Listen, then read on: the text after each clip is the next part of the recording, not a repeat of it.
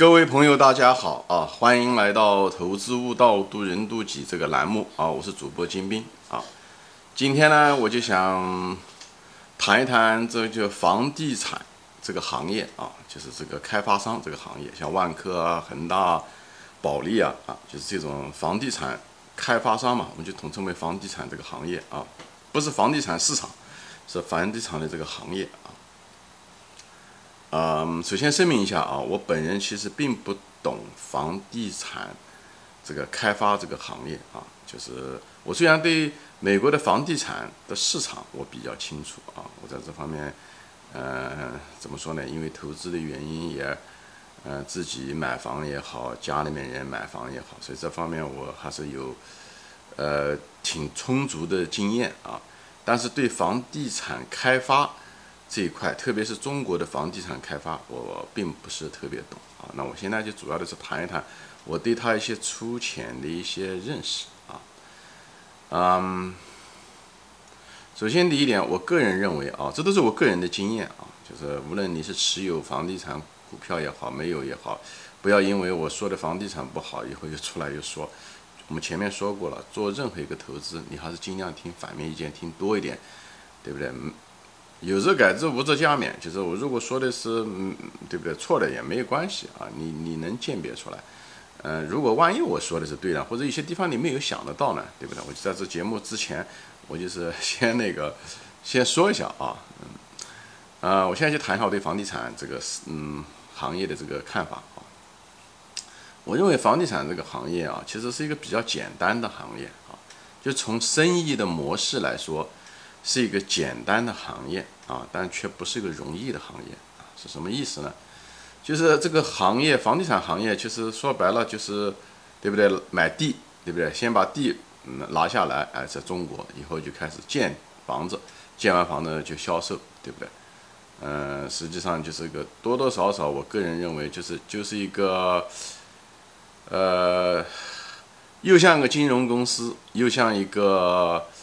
加工公司啊，以后呢又要经历着一个周期啊，所以呢就是，就是说白了，我就觉得它就像一个银行或者是一个杠杆性的一个金融公司嘛，应该不算是银行，一个因为它大量的借钱应应用的杠杆，以后是一种又是一种周期股，又是一个加工业，哎，就是这三者的合体啊，就是这样说吧，就是加工业加周期。呃，加杠杆，加银行，这三个，所以它这个行业有这三个属性啊，所以呢，它不容易。所以它虽然生意的模式看上去很容易啊，就是就是它生意的整个操作流程，生意的流程比较容易啊，没有那么复杂。它不像要做研发啊，又要怎么样子做销售啊。它虽然也做销售，但它那个销售不需要那么复杂啊。它把房子建起来以后。把广告打出去，就有人来看，以后他就把他房子卖掉。他那个房子也没有讲有多少特色，人家看不懂，对吧？顾客一来一看，这个房子地点怎么样，等等，他基本上那些顾客都是识货的人，他不像买一些，比方买一些金融产品，那顾客理财产品，顾客根本不知道那理财产品里面有多少风险，他不清楚，对不对？顾客买了个房子的时候，他多多少少还知道那个，比方那个就业的情况怎么样啊，路路段怎么样啊，这些东西它其实它是它是比较简单的一个行业啊，就像卖。买这些这个电视机一样的，其实大家还是能够鉴别出来，它功能啊各个方面啊，呃，以后它就是无非就是几样，就是它生意的模式简单啊，也没那么复杂，也不需要跟竞争对手，所以它同质化比较厉害啊，就是大家都是基本上是一样的一个套路啊，就是三个环节：买地、建房、卖房，哎，就是三个啊，所以简单。但不容易。为什么不容易呢？我后面会说啊，这也就是为什么。就是不容易的意思，就是赚钱不容易啊！我是这么讲。当然，虽然中国房地产，嗯，这个市场已经就火了有二三十年了啊，所以大家就觉得房地产为为什么公司为什么不赚钱呢？照讲房价涨成这个样子，房地产公司应该赚钱才对啊，对不对？其实房地产公司，呃，中国的房地产公司已经算是很大了啊，这个跟这个像保利啊、恒大、万科还有很多一大堆公司啊，房地产的市值都挺大的啊。其实，在美国反而。很大的房地产公司其实是凤毛麟角，没有几家大的啊，就是都可能跟这个中国的房地产跟美国的房地产的这个呃特点不一样啊，因为美国这个房产它存量比较大，它是个成熟市场，这房子已经这几百年就这么慢慢慢慢建起来的，对不对？所以它每年建的房子并不多，增量并不大啊，不像中国啊，中国是一个。呃，怎么说呢？改革开放以后，这个房地产改革又是在后期啊，九十年代后期的时候才进行一些商品房的一些改革开放啊。这二十多年以后，中国人口又多，对不对？以后那个这种需求，以前都没穿鞋，都是光着脚，对不对？或者是只穿了个草鞋，现在大家都要想穿穿皮鞋、穿布鞋、穿皮鞋，还不断的升级，对不对？草鞋改布鞋，布鞋改皮鞋，以后呢又数目众多，中国人口又多，对不对？以后。大家的这个收入不断的又在增加，对不对？所以，中国过去的二三十年的房地产市场是一个这个综合的各个方面的一个呃集体的一个爆发的一个原因。我将来有机会谈到中国房地产市场的未来啊，或者是什么，我会再具体谈到啊。就这地方就简略的说一下。所以，中国二三十年这个是一个房地产是个奇迹，为什么是涨了这么多？其实也是超过我的预测，其实几乎是超过所有的人的想象。无论是投资者也好，政府也好，居民也好，其实大家都包括那些诸多的经济学家，包括谢国忠先生在内啊，其实，呃，他超过了所有人的预料就是因为，呃，一对吧？中国严重短缺，就是已有就没有什么存量，对不对？所以呢，严重短缺，然后中国基数又大。啊，中国基数也大，呃，以后又是婴儿潮，像我们六十年代的那些人，六十年代、七十年代生了很多人在计划生育、计划生育之前，以后我们那时候就成家，对不对？都是要房子，所以这是婴儿潮，人口基数大，人口短缺，以后呢，收入又在增加，这收入那在呃九十年代以后，中国的收入翻了几十倍啊，这收入也在增加，所以有钱可以买房子啊，对不对？而且中国又有这种传统的文化，中国传统的文化就是要。呃，就是结婚要买房，对中国人不喜欢租房子，有钱怎么样子砸锅卖铁也得把房子买了。就是咱们我我专门有一集说过的啊，咱们中国人对这个种土地财产的这个情节是很深的啊，所以这个东西这个文化，所以这各个方面就是导致了这个中国的这个，还有就是对吧？中国这个经济，有的些人记不得呃贫富分化不均，有的人赚了很多钱。以后后来后期的时候，实业又不好的时候，他们都把钱放在投资房地产。有房地产越涨，大家对他越放心，所以越愿意把钱投上去。无论是私人买房，还是富人买房保值也好，还是作为一种投资手段也好，或者甚至是一个生意手段。很多 南方的，或者是呃是嗯对不对？那些东莞那些啊，把实业都卖掉了，以后挣买了钱，还不如买房。因为那些买了房子的人，什么事都没做的人，反而比那个企业主赚的钱还多。所以这种赚钱效应也导致了这个。后期的时候，房地产一直高居不下，特别是那种高端房的反而高居不下的原因也在这个地方，我就这地方稍微岔开说一下这个事情。所以我就是讲这个东西是什么意思呢？就是说中国的房地产市场这种发展是一种特例，而不是一种常态。无论在中国以后、将来、未来也不是个常态，世界范围内更不是个常态啊，都是有过这种集中爆发，像日本那样一样的这种集中爆发，但是它是一种。突然之间，以后它会下来。但中国时间之所以这么长的原因，就跟我前面诸多说的一样的，人口啊，我就不重复了啊。所以呢，这二发展了，保持了这二三十年。但是本身房地产这个公司这个这个行业的特点啊，我今天主要的是我节目的行业，其实不要被这个假象，被这个二三十年的发展的假象，认为这个房地产市场也会这么持续下去。不会的，一个房地产市场，我个人认为不会这么长期下去。啊，房地产开发商的生意也不会这个样子啊。它之所以不会这样的，它本身我们不就不谈这个持续发展，就中国这种情况，就不无论是中国和美国，其实从这个行业的属性来说，他们都有一些很不好的一些属性啊。就是这个行业本身就并不是个好行业，我觉得这个是我讲这个节目的这个中心所在。不能因为有个特例，中国这个二三十年的这个房地产市场的持续的呃上涨，就是说这个房地产。行业是个，呃，就房地产开发商这个行业是好的。那一百年以后呢，对不对？那没有这个奇迹怎么搞呢？所以不要拿现象来解释本质，好吧？但是现象有的时候会出现一些异常现象，这是正常的啊。事物的发展不是只是线性的啊。嗯，我再回到这个原来的，为什么我认为房地产市场不是个好的行业啊？那研究任何一个行业的时候，无非就是分析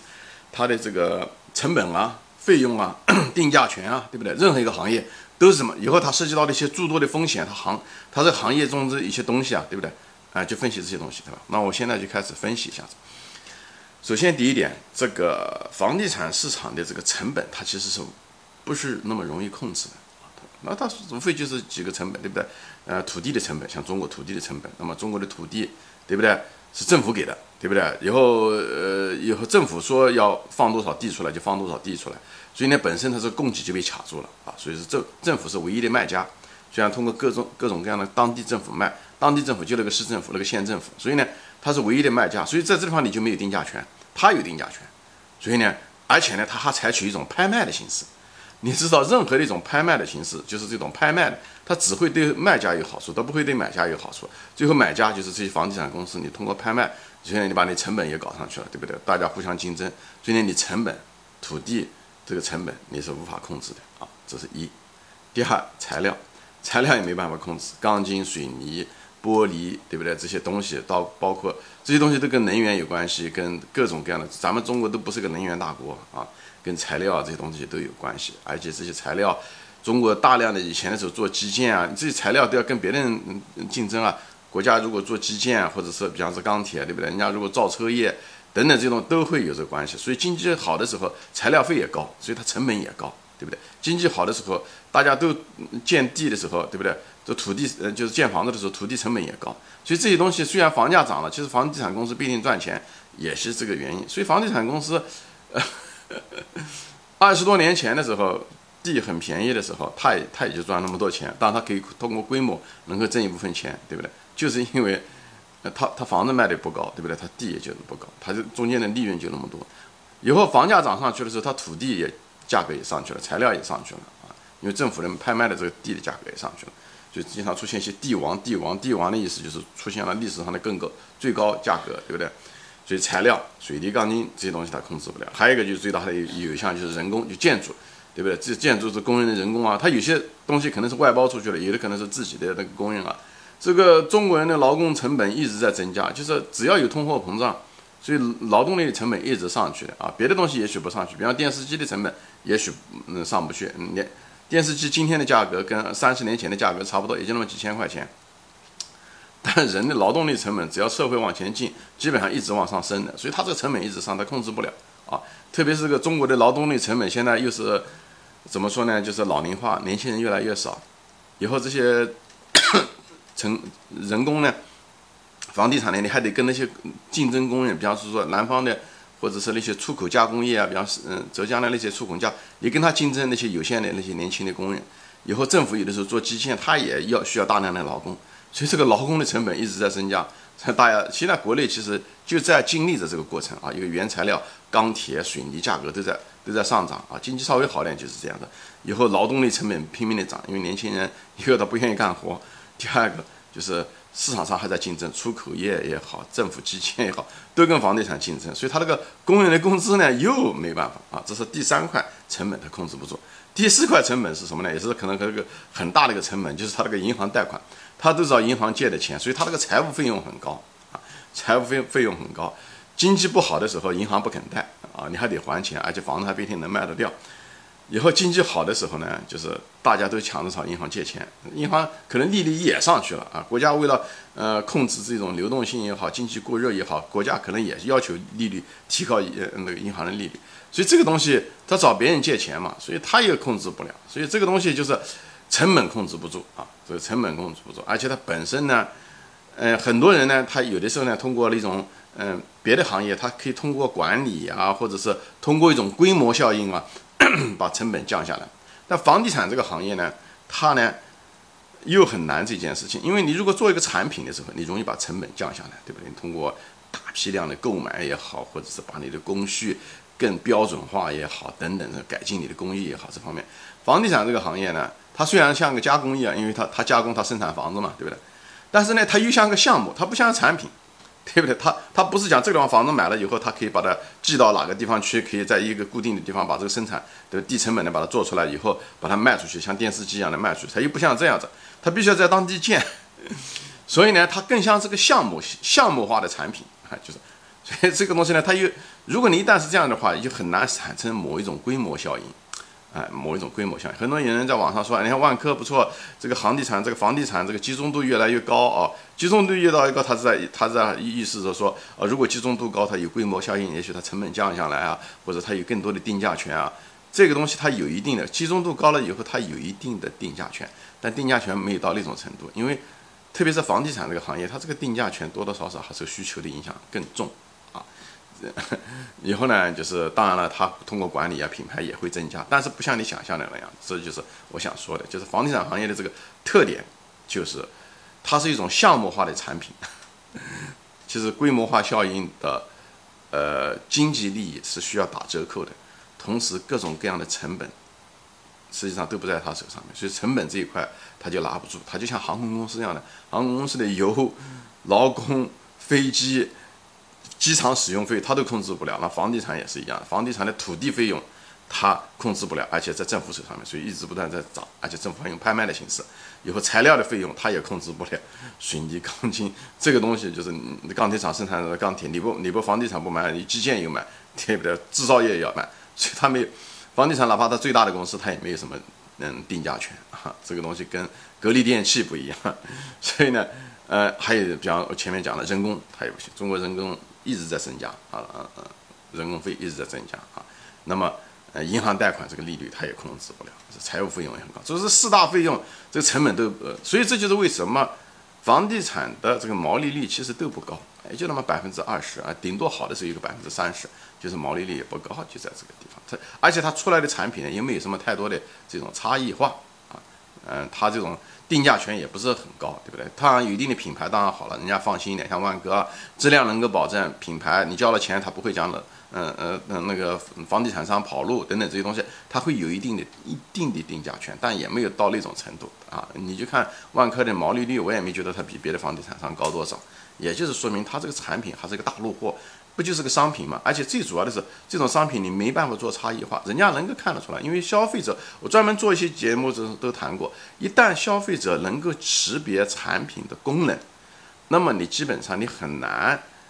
就是有个定价权啊，有个定价，就像就像茅台酒一样的，茅台酒其实消费者是无法定它的功能的，因为不是讲只是酒好喝，因为那个东西酒后面的奢侈品给人带来的那种满足，这种东西。还有那种礼物带来的满足面子，这个东西是很难用硬性的来，嗯，衡量的。而房地产房子它是可以知道的，这个地段怎么样，这学区怎么样，哎，这些东西都是能够知道的啊。就是就业怎么样，这些东西都能定。所以呢，你万科虽好，但是这房子你很难做出来那么大的差异化，所以你就定价权就非常有限，定价权又有限，对不对？就也就是说你卖的价格有限，那么成本你又控制不了，你不在你手上。对不对？那你的利润就很有限。那那还有一个赚钱的一个一个维度是什么呢？就是规模，你可以把规模扩大。但是规模扩大的时候，你相对的各各种这样的费用也会增加。所以规规模你可以靠规模可以挣一部分钱，但是那个东西规模到底怎么样，还是需求说了算，